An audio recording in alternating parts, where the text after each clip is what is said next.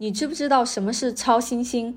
它是大质量的恒星走到生命尽头的时候经历的一种非常激烈的死亡方式。这些恒星的质量超过太阳的八倍，它们在生命晚期的时候燃料已经烧得差不多了，中心就开始冷却。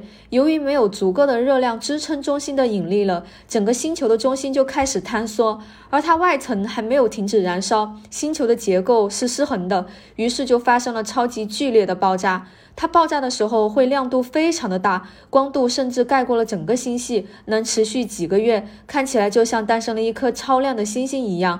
所以呢，就把这种恒星爆炸叫做超新星。超新星爆炸后产生的遗骸像一个气团，看起来非常的梦幻。不过，超新星还不是恒星演化的终点，发生了超新星爆炸的恒星会进一步的演化，最终变成中子星或者黑洞。这个就是超新星。